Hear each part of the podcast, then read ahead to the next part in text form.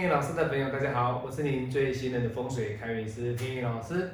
今天天野老师来跟大家分享的是我的客户的案例。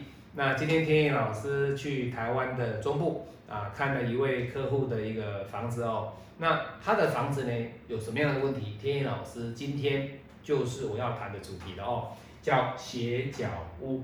好，那什么叫斜角屋呢？各位？顾名思义，就是这个房子它不是市政，房子就是要市政。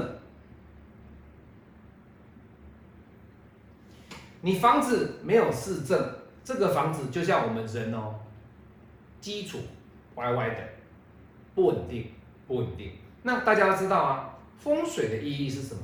风水的意义跟房子阳宅的一个看宅的方式，其实它是对应的，它是对应的。你今天你的阳宅盖的形式，如果是中规中矩、四平八稳，那你的风水的格局，即使说，哎，老师，我的里面的格局有一些小格局上的一个不好，或者是说你里面的一个房子有一些小小的一个缺失，其实大格局基本上还是会主导你的小格局，所以相对的这种小格局的小缺失，其实。不会有太大的影响，可是今天天意老师要谈的这个斜角屋呢，它就是在房子里面的一个大格局。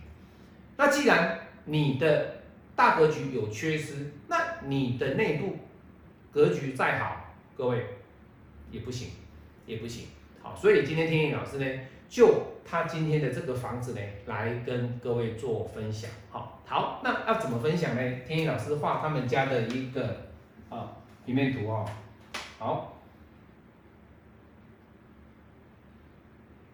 好是这样子啊。那他们家呢是这样子，其实这里有很多间呐。好，那他们这个房子呢，它是这样子，它是这样子盖。各位，它是这样子盖，这是马路哦，这是马路。好，那其实这个房子这个巷弄不大。大约差不多，天野老师目测大约是八米，八米，好，两台车子可以过，两台车子可以过。但是如果说旁边这边有停的车子的话，相对的就会比较难，难难通行，比较难通行哦。那这边可以放车子，这边可以放车子哦。那它原本呢，这个都是一栋一栋的，这个是一栋一栋的房子，哈，都是联动，联动，联动哦。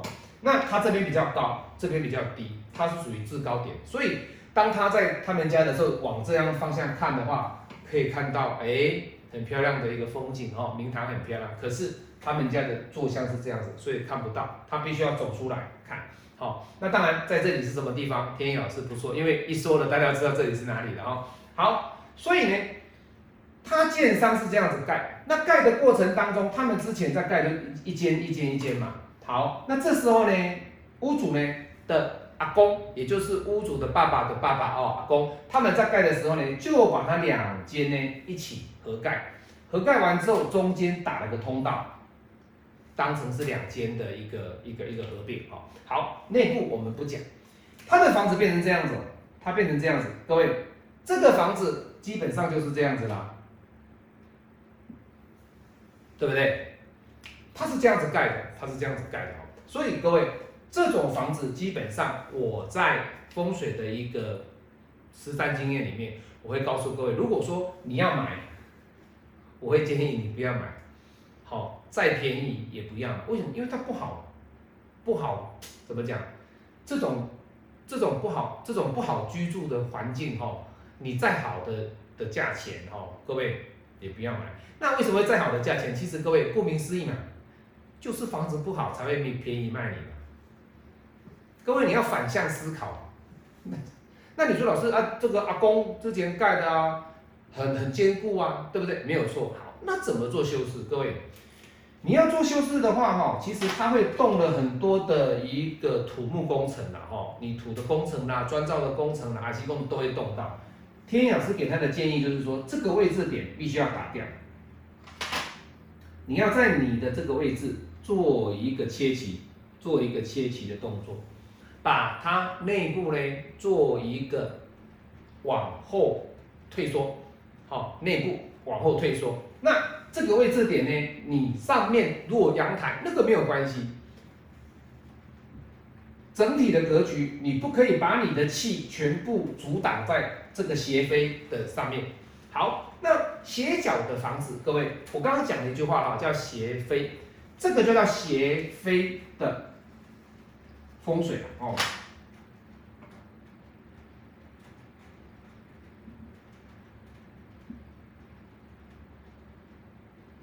斜飞，好，这个斜飞的风水哈，在我的师傅他们在呃闽南话讲的哈，斜飞斜飞哦，斜飞的厝哦，大斜飞的厝欠钱都爱堆，意思说斜飞斜飞欠钱都爱堆，意思就是说了，斜飞斜飞啊，穿缺钱就要追啊，他们是他们是讲那个什么，这是朗朗上口的这个押韵哦，斜飞斜飞赚钱要追，就是什么？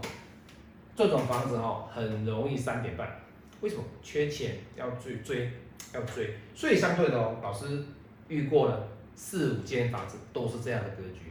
那当初为什么会这样子盖？因为那时候的人没有这种风水的概念，他们会觉得说，我的土地呀，我盖几盖多一点有什么关系？我盖到满呢有什么关系？我有没有违法？哎，没有错啊，你没有违法，可是你已经违背了风水的一个。斜角屋的一个概念，好，那当然了，你你一定会想说，老师，那这样子的话，是不是我这边不要住人就好，我住在后面呢？各位，它是一体的，它是一体的，它不是说老师我只一半而已，没有，没有哦，哦，所以这是很重要的重点，好，然后所以今天天老师跟大家做分享，就是斜飞啊，斜飞的房子，斜角屋，如果有这样的房子呢，最好不要去考虑购买。好，我是您最信任的风水看运师天一老师，我们下次再见，拜拜。